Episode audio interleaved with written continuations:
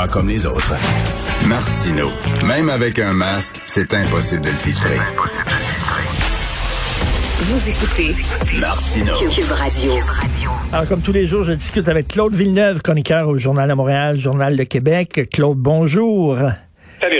On sait que tu es sobre depuis le 4 janvier dernier. Toi, c'est pas seulement le défi 28 jours, mais tu, tu, tu vas encore plus loin que ça. Tu es le Iron Man de la sobriété.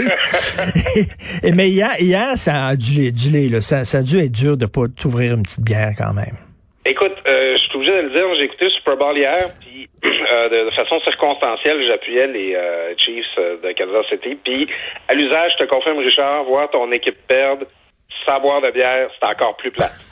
T'as bu quoi? Mais il y a de la bonne bière. Il y a de la bonne bière sans alcool. D'ailleurs, Carl, Carl Marchand ici m'en a apporté une très bonne la dernière fois. Il y a de, plus en plus, il y a de la bonne bière sans alcool. Oui, oui, ben puis aussi, il y a un de, mes amis qui m'a donné pour ma fête un petit kit d'infusion euh, inspiré du gin euh, de Monsieur Cocktail. Donc, ça a été en fait, j'ai fait du barbecue euh, pour le Super Bowl, là, fait que j'ai tété mon petit cocktail d'infusion pendant ce temps-là. C'est pas la même chose. On se cachera pas, là. C'est, euh... Ah non, c'est pas la même chose, certain. Écoute, pendant cette pandémie, on a appris plein de nouveaux noms. Euh, intensivistes, je connaissais pas ça, présentiel ah oui? et variant. Donc euh, là, il y a le variant britannique, puis tu as le variant brésilien aussi, ça fait peur. Oui, c'est ça. Dans des mots comme variant, moi j'aurais parlé de mutation, mais là, ben oui. D'ailleurs, en anglais, il parle toujours du novel coronavirus. Je sais pas pourquoi c'est novel plutôt que new. Puis je trouve que je commence à trouver qu'il est pas si nouveau que ça, là, le coronavirus. Là, on, on commence à en avoir suivi. mais euh, c'est ça, le variant britannique, le variant d'Afrique du Sud, le variant brésilien et un variant californien euh, qui est en train d'être investigué. Là. Donc, euh, en tout cas, c'est peut-être le variant britannique. là.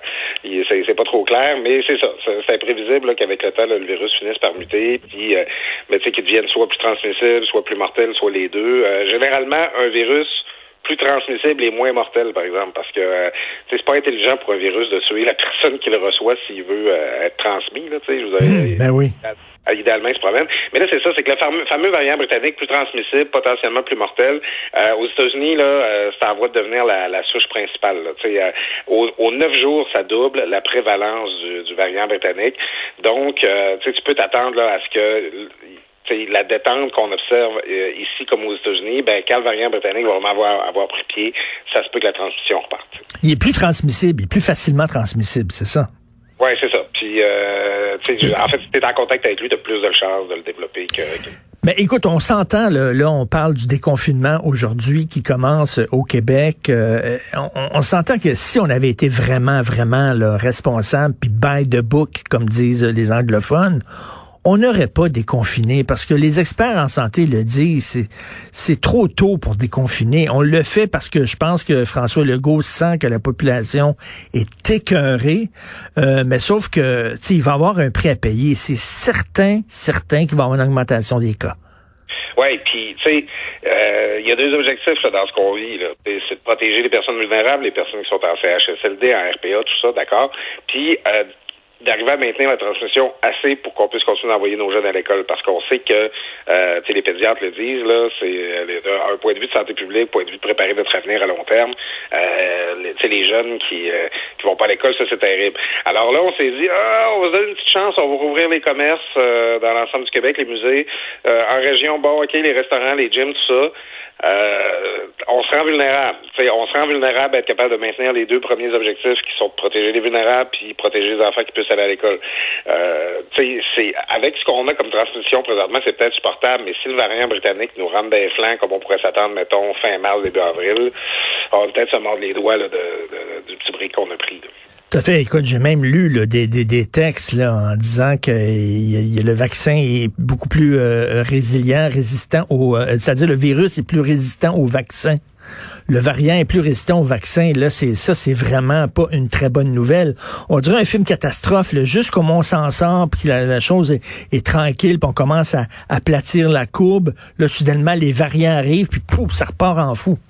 Ça, dans le film de zombie, on a réussi à les repousser là, à la barrière, là, puis on, on s'aperçoit qu'ils sont en train de passer par les égouts. Exactement.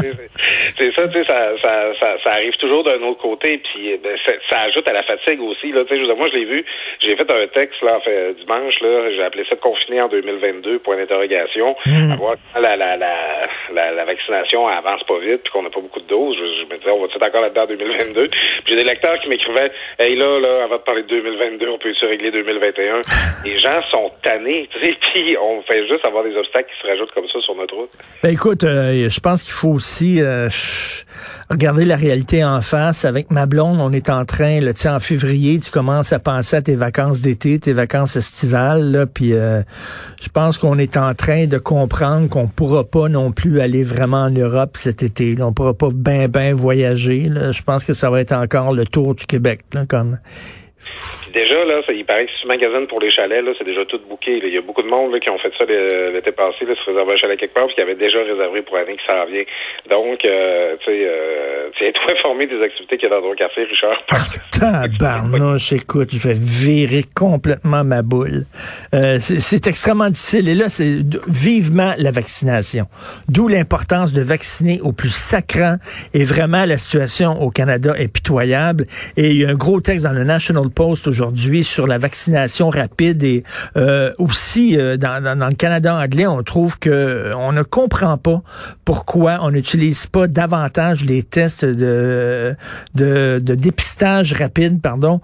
Euh, ça prend 15 minutes. Hein. 15 minutes, là. Fait que avant, les, les, les employés, avant d'entrer dans le CHSLD, les professeurs, avant d'entrer à l'école, tu te fais tester deux fois par semaine.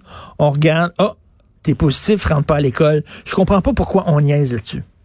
Oui, c'est ça, c'est que le, gouvernement reste avec sa vieille stratégie qui est de dépister dans l'ensemble de la population euh, qui, euh, qui a le coronavirus. Mais ça, c'est à des fins diagnostiques. Je veux dire, les tests rapides, c'est pour, dans un milieu donné, c'est pour euh, isoler un endroit, école, hôpitaux, tout ça. C'est une autre utilisation, puis le gouvernement veut pas rajouter ça à son arsenal. Il n'y a aucune raison de se priver de ça. Les États qui font bien par rapport au coronavirus, là, on s'est beaucoup comparé à l'Europe, la France, les États-Unis. tout le monde parle de la Suède, là, qui serait l'Eldorado. Non, non, c'est les, les, pays qui ont bien fait face à la pandémie, c'est les pays asiatiques comme le Japon, Taïwan, Hong Kong. Et eux, là, ben, ils ont la, leur stratégie repose sur les tests rapides. On a complètement choisi la mauvaise voie. Et en terminant, tu sais qu'à un moment donné, j'ai voulu, moi, essayer ça, être végétarien, que ça a l'air. Fait que je voulais essayer ça, puis je l'ai été trois ans. Je dis, ah, va essayer ça un mois, ça va être le fun. Finalement, je l'ai été trois ans. Toi, ta sobriété, à un moment donné, c'est quoi ton deadline? Mettons que je, au, au, mois de mars, là, euh, je vais m'ouvrir une petite bière. en fait, moi, c'est surtout c'est mon objectif, c'est que euh, j'attends ma, ma, petite fille, on en parle souvent, toi et moi, là, au début du mois d'avril. C'est que j'aimerais ça être euh, euh, j'aimerais ça être assez tranquille là, pour un petit bout. Là, pour, euh, je trouve que euh, en mettant ça, c'est beaucoup plus facile de gérer mon sommeil. Puis je pense que ça, c'est quelque chose dont je vais avoir besoin. Donc, tu penses? J'ai hâte de prendre une petite bière, mais je veux pas. J'aimerais ça pour revenir au niveau de consommation. Ouais.